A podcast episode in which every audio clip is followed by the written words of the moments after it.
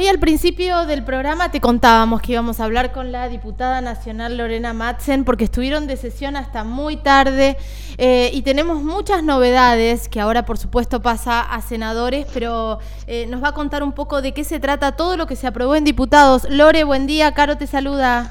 ¿Qué tal, Caro? Buenos días, buenos días a toda la audiencia. Eh, sí, la verdad que fue una sesión extensa, empezó a las 2 de la tarde ayer y terminamos a las 3 de la mañana, este, digamos, con muchos temas que eran pesados y extensos, pero bueno, primero que nada se trató de la ampliación de presupuesto. Eh, presentada, digamos, nosotros veníamos también reclamando de que no teníamos presupuesto, de que se estaba manejando todo el Estado eh, Nacional sin una línea de trabajo que, le indica siempre el presupuesto. Y bueno, finalmente ayer se aprobó. Eh, los temas de discusión más importantes fueron los que tienen que ver con la distribución del federalismo, ¿no? de, los, de los recursos en los estados provinciales y municipales, en las universidades públicas. Este, bueno, fueron los temas de mayor discusión, pero obviamente eh, tiene un abordaje mucho más integral este, eh, de cómo se distribuyen los recursos. Claro, Después, y, quedaron, perdón, Lore, ¿cómo, ¿cómo quedaron las provincias frente a esto? Bueno, la verdad que se fue logrando desde el debate la mejoría, el mejoramiento de los recursos. Eh, obviamente la única potestad eh, o el único que tiene la potestad de emisión monetaria es el Estado Nacional, por lo tanto las provincias están muy dependientes. Este, y sobre todo, bueno, tiene que ver también con la posibilidad de, pensar que se extiende el IFE, que, se extiendan los, los ATN en este tiempo tan complicado que estamos atravesando. Es importante saber que se va a contar con un recurso y creo que la noticia, más allá de, la coparticipación normal, digamos, los recursos extraordinarios que tienen que ver con estos, eh, que han sido muy importantes, ¿no? Hay que decirlo también, ha sido muy importante esto de, contar con un ingreso para aquellos que no han podido trabajar, eh, como ha sido el IFE, y es una, una cuestión muy importante, digamos, que tenía que tener previsión presupuestaria, que no, no estaba, y, digamos, quedaron bien, si querés, en, ese contexto, pues está lo de la coparticipación, el refuerzo por esta emergencia y, sobre todo la cuestión de, la llegada directa al ciudadano a través de los IFE y los ATP. ¿no? Claro, que es re importante y que está bueno tener la certeza, porque durante estos meses la gente que cobraba el IFE es como que siempre llegaba con, con cierta duda a fin de mes y el próximo mes lo iba a volver a tener, y la verdad es que en muchos lugares de la Argentina no se está no se están abriendo las diferentes fases y están sin laburar. Exactamente, bueno, y vos fíjate que creo que es la gran discusión que vamos a tener o que tenemos que tener por lo menos como país, ¿no? Yo creo que esto del IFE hay que institucionalizarlo, eh, dejar de hablar de planes y hablar de un, de un eh, ingreso a la familia que le garantice lo mínimo. Eh, se está hablando y debatiendo en muchos ámbitos lo, que tiene que ver con el ingreso básico universal este, generar una, una figura que, que, se despolitice, que realmente llegue este, a todos, que sea bien objetiva y que sobre todo cubra lo, lo, lo mínimo de cualquier persona. ¿no? Eh, creo que es una discusión que nos las tenemos que dar, que quizás en costo es hasta más barato que mantener el actual sistema donde tenés distintas cosas por distintos lados, todo, todo digamos, a veces descompaginado, algunos tienen eh, o la posibilidad de cobrar más beneficios, otros menos. Bueno, esos desequilibrios se dan porque bueno, el sistema no está unificado. Yo creo que hay que tender hacia, hacia la unidad de criterio en, la cuestión de los ingresos básicos que, se plantean.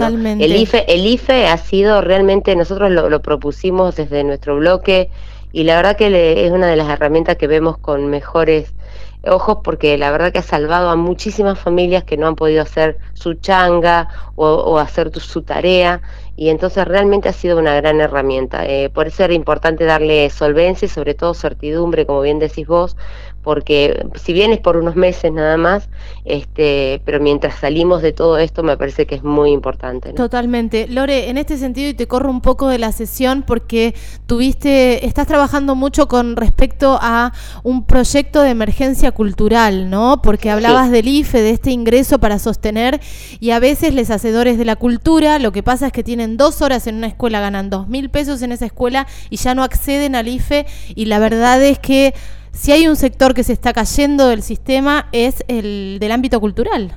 Exactamente, porque han tenido que cerrar primero que nadie, este, y obviamente algunos se, pueden hacer streaming, pueden hacer otras alternativas, pero no es lo mismo.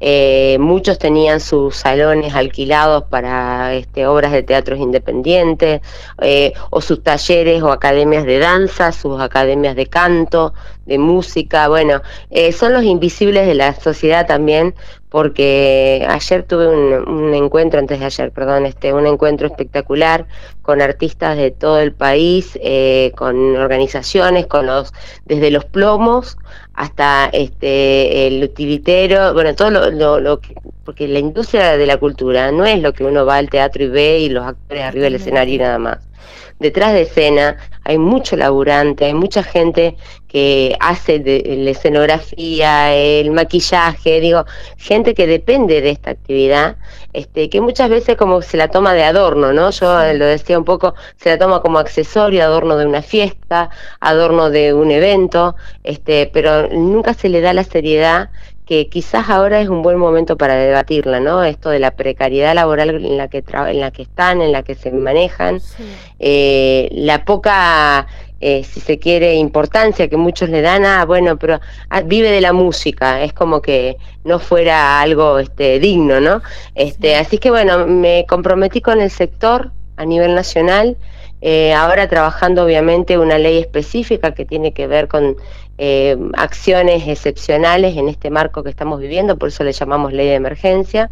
Eh, y entre esas medidas que queremos llevar adelante, pensamos en esto de, un salario básico universal este, para, para todos los que hacen la cultura, porque también tenemos que entender, a ver, muchas veces es como que un aporte a la cultura es como que ayudamos a la cultura y en realidad nos ayudamos a nosotros mismos como comunidad. Hay que dar vuelta el concepto que tenemos de cultura y que la cultura es un plus a nuestro país, a nuestra provincia, a nuestras regiones, es un plus que nos da, que nos mejora.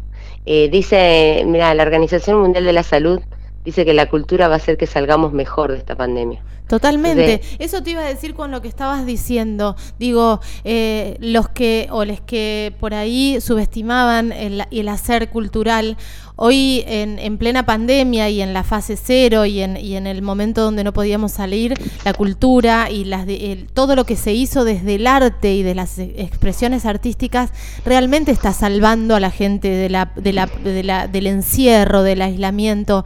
Porque, la depresión. Claro, pero claro, tenés un montón de películas, se abrieron conciertos para, gratuitos para todos, libros para leer eh, gratuitos, se abrió un, un, un flujo cultural espectacular eh, que nos está sosteniendo, Lore, y, pasa a ser un servicio esencial la cultura. porque es eso? Es esencial.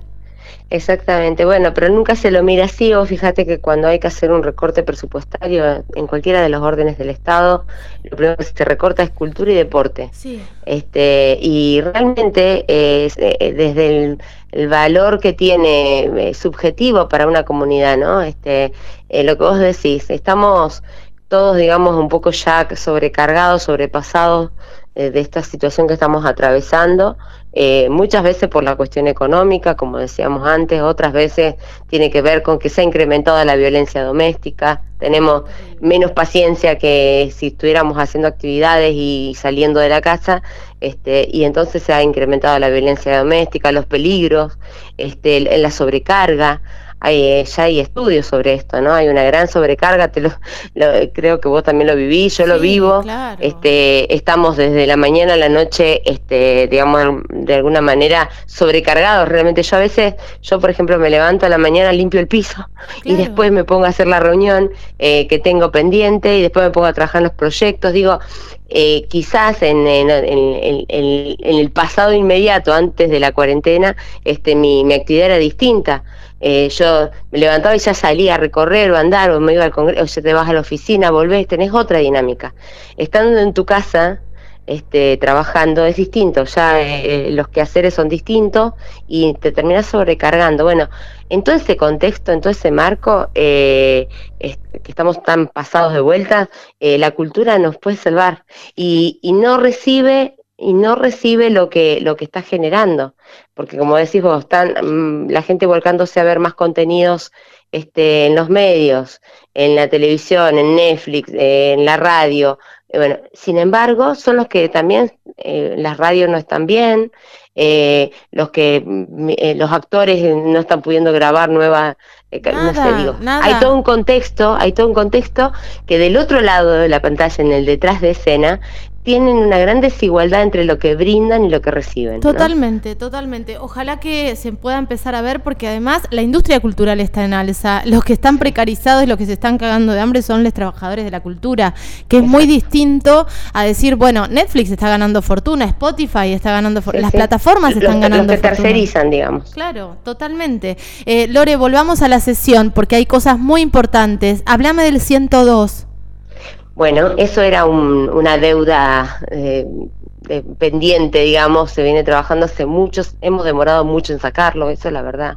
Eh, el 112 es una herramienta más para, de alguna manera, brindarle a los niños, niñas y adolescentes la posibilidad de un canal de contención, un canal de denuncia y de contención, eh, muchos pueden decir, bueno, pero otro más, pues ya está el 144, 911, pero el tratamiento para nuestros niños, niñas y adolescentes requiere de un equipo específico, especial. Eh, mira, hace poco me reunía con los padres de, niños abusados en Conesa eh, y 18 padres este, de 18 niños, eh, que habían este, atravesado toda una situación, la Cámara GESEL, el destrato de la justicia, lo inhóspito que es el sistema para atender los, los, casos, que bueno, esto busca brindar una herramienta de contención, de denuncia, como te decía. Sabemos que no todos los chicos van a agarrar un teléfono y van a marcar el 102, un número fácil, este, pero la idea es buscar alrededor de esto que parece solamente una línea, buscar alrededor de eso la conformación de todo un sistema que permita contención este, a nuestros niños. El 102 que sea una única línea nacional, digamos, que, que no tengas 800 líneas, una en 9, como te decía, para cada cosa, sino que vos sepas que esa es específica y especial para, para esos casos, ¿no? Lore, el, yo, por ejemplo, vecina, por decirte algo, escucho algo que tiene que ver con eh, la vulneración de los derechos de un niño, de una niña, de un niño, puedo llamar al 102, no solo el Exactamente, eso, eso, es lo que te iba a decir, la importancia de algo que no está tan difundido que yo trato siempre de que me hacen una nota de remarcarlo. Hace un año atrás eh, los delitos de abuso sexual son de orden público, o sea, cualquier vecino puede denunciar.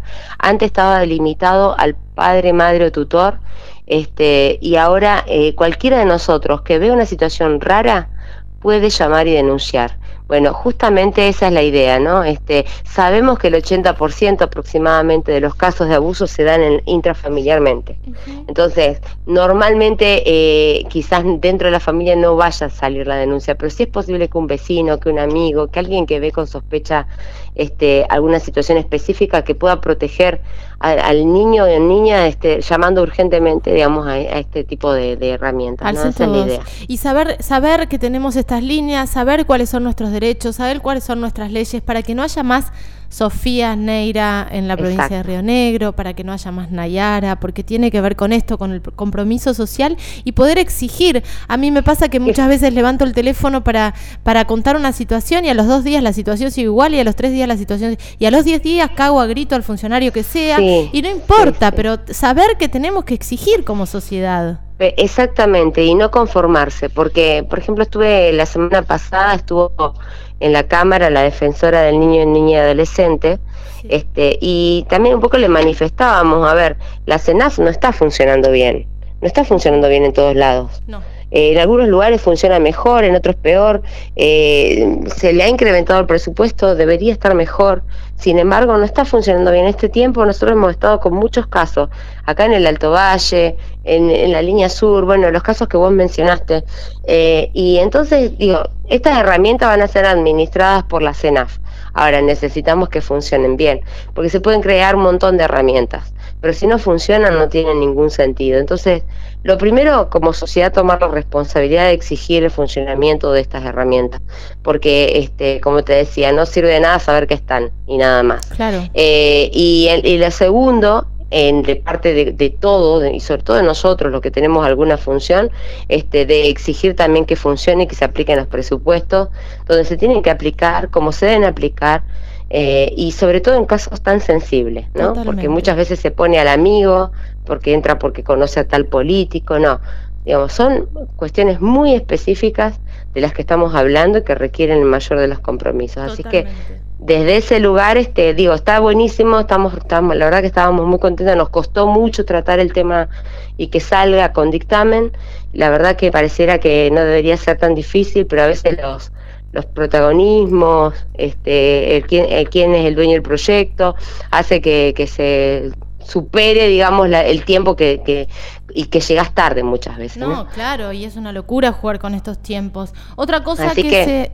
Sí, Lore. No, no, así que tiene media sanción y esto pasa al Senado y esperemos que en la próxima sesión pueda ser tratado y ya tener este instrumento. ¿no? Eh, ¿Qué pasó con los jardines maternales? Te estoy paseando por Bueno, eso, la verdad que ayer lo viví eh, con alegría y con tristeza al mismo tiempo porque también peleamos mucho. Los jardines maternales tienen una, una dificultad hoy operativa porque normalmente son privados. Eh, muy pocas provincias tienen prevista, digamos, en su organización educativa los jardines maternales.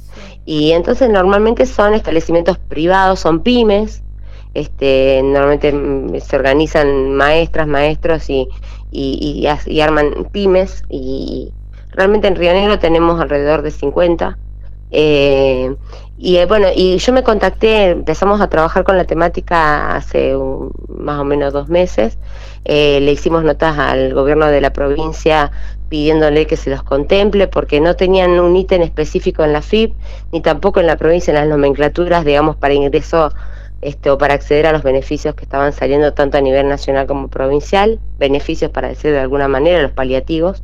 Este, y, bueno, empezamos a trabajar con ellos, nos dimos cuenta, digamos, primero que no tenían una regulación especial, eh, ni acá en Río Negro ni en ningún lado, este, y que por eso no accedían a los beneficios. Un poco lo de ayer es insuficiente, ¿no?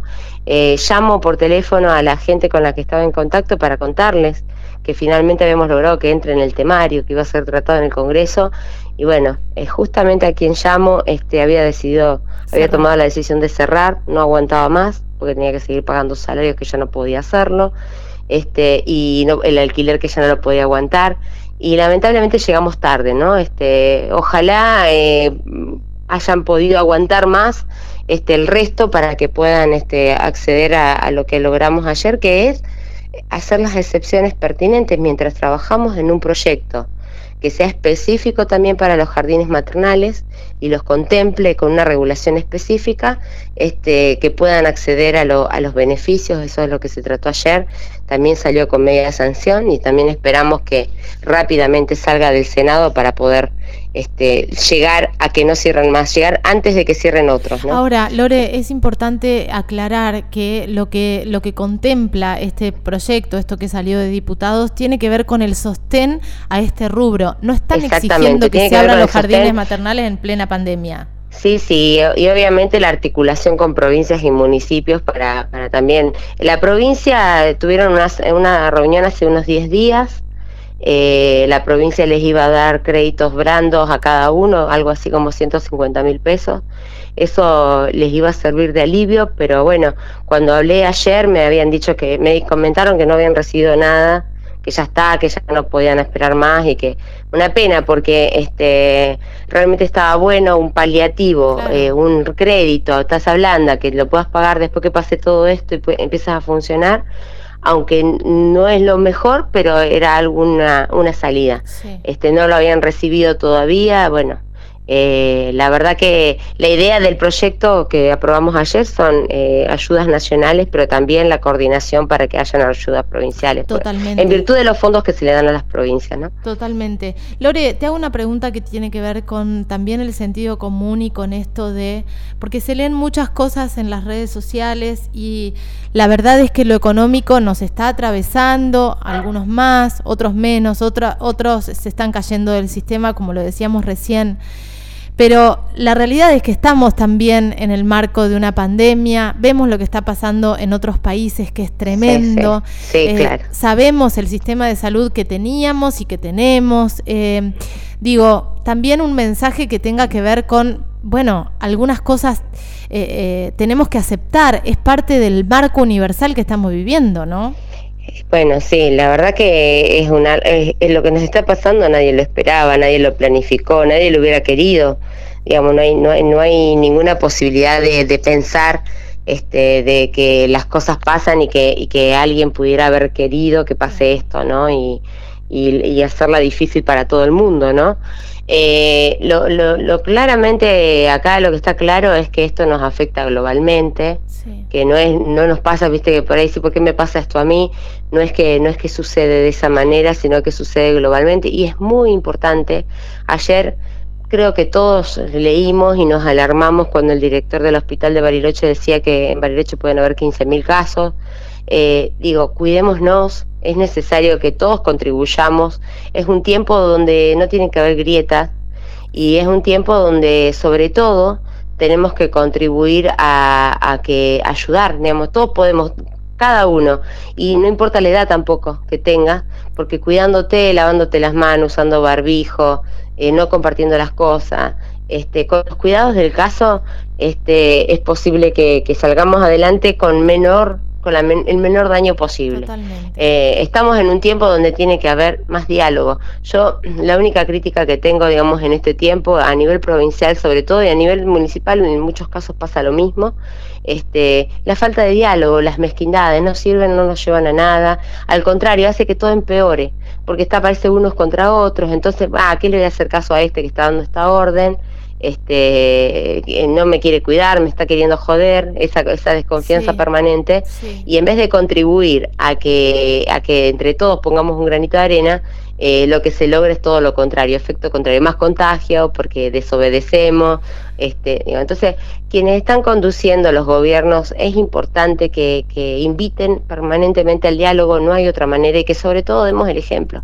Totalmente. Creo que va por ahí. Esto, esto me parecía importante decirlo, Lore, porque desde, desde el rol de, de como diputada, como diputados, que estando en el Congreso presentando proyectos, exigiendo que haya un sostén y un acompañamiento a diferentes sectores, esto no quiere decir que eh, no se ve lo que está pasando, que no creemos en la pandemia, que no apoyamos las medidas que hay de prevención y de contención de este virus, que si podés quedate en tu casa, eh, que, no, que no digamos que es una pavada, porque a mí me parece terriblemente peligroso ese mensaje. Sí, sí, sí, comparto, comparto, lo he escuchado, la verdad que a mí me aterra, sobre todo me aterra saber que no tenemos cómo sostener eso, digamos, si, si acá este, vos desobedeces, pero después tenés un sistema sanitario que te va a poder contener y este, bueno, no, estaríamos tan preocupados, pero estamos preocupados porque eh, los recursos son finitos. Eh, hemos mejorado en este tiempo la capacidad operativa este, porque se han incorporado más eh, respiradores, se han ido comprando y adquiriendo, pero siguen siendo... Eh, imagínate una cosa, mira, cuando empezó todo yo averigüé cuántos respiradores teníamos en toda la provincia. Teníamos 48 respiradores en toda la provincia. Este, más lo del orden privado que se sumaban poner un 50% más, no llegábamos a 100. Imagínate la noticia del, del, del, director del hospital de ayer diciendo que podemos tener 15.000 casos solo en Bariloche. Es una cosa eh, eh, es una cosa tremenda porque van a tener en un momento que elegirse a quién le das el respirador o quién llegó primero a usarlo. Entonces, la verdad, yo pido que tomemos conciencia de esto y que nos cuidemos porque no estaría para nada bueno estar, y nadie sabe a quién le puede tocar, eh, ser el elegido o no. Entonces, yo me disculpo, Caro, por ser tan drástica, pero es así. Nosotros hemos mejorado la cantidad de respiradores, pero ni por casualidad tenemos para cubrir la cantidad de casos que si fueran graves todos no lo podríamos cubrir. Entonces, necesariamente la gente tiene que ser responsable. Y lo voy a decir así crudamente. No dejemos que nos elijan entre un hijo o el, otro. Somos todos vecinos, todos ciudadanos. Este, todos merecemos lo mejor, pero a veces, este, si, si digamos buscamos el extremo, este, vamos a terminar en una, en una coyuntura muy fea. no, claro Eh, a mí me eh, parece buenísimo que lo digas eh, vos también, porque sos opositora al gobierno nacional, digo, estás en el bloque, y, me parece importante, yo cuando leo que la gente dice, yo me voy a seguir reuniendo igual, cuando después del Día del Amigo hubo un brote impresionante y nos damos cuenta que en las reuniones sociales nos relajamos porque vas al cumpleaños de tu vieja y, le das un abrazo, porque digo, pasan esas cosas, porque Imagínate, nosotros somos abraceras. Claro, o no, este, claramente, claramente. Sí, no, por eso no tiene que ver este, y es verdad lo que vos decís de este, de la por eso te decía, muchas veces se exacerba esto por la falta de diálogo, la falta de, de conducir los procesos, muchas veces, y esto, a ver, la responsabilidad tiene que tener los grados de responsabilidad que, que, tenemos del Estado, ¿no? A nivel municipal, yo lo hablaba hace un rato en un medio, a nivel municipal, es importantísimo, porque es el, primer contacto que tenés con el Estado. Entonces, a nivel municipal tiene que haber una estrategia clarísima en virtud de cómo se mueve la comunidad de una ciudad. Entonces, digo, lo que sí creo que lo que está faltando, para que quede más claramente la, estrategia de lo que debemos hacer todos para evitar contagiarnos, es eh, planificar desde lo local después lo provincial y después lo nacional, porque si no tiramos todos los palos para arriba nada más. Y, y, realmente el primer paso está en la casa. Y después de la casa seguimos con este nuestra, nuestro vecindario. Este, y después de nuestro vecindario seguimos con la ciudad completa. Digo, ¿cómo nos manejamos? Si, si en una ciudad todos dicen esto que vos decís, ah, no, no voy a hacer caso, es muy peligroso. Es muy peligroso. Porque después esa gente deambula para otro lado y lo lleva para otro lado. Entonces digo, empieza en casa Empieza en casa, empieza con nosotros. Acá no hay culpables este, más que nosotros mismos si no nos cuidamos. Y a medida que nos cuidemos y disminuya la circulación, vamos a poder ir retomando las actividades que queremos retomar. Me parece que el plan debe ser de cada uno, ¿no? Totalmente. Lore, gracias por esta charla media hora, mamita. Hermosa. Bueno, nos colgamos, perdón. y eso que no estamos con un vinito en casa. Te mando un abrazo. Un besote grande, chao. Chao, Lore. Eh, Lorena Matzen, diputada nacional, charlando con nosotros aquí en Ojos Bien Abiertos. Y me parece que esta reflexión es súper importante. Em, acompañar este proceso, este, em, este momento de pandemia, eh, cuidándonos, eh, siendo responsables, lo que decíamos el día uno. Muchos temas, muchos temas en el Congreso. Veremos a ver qué pasa en el Senado.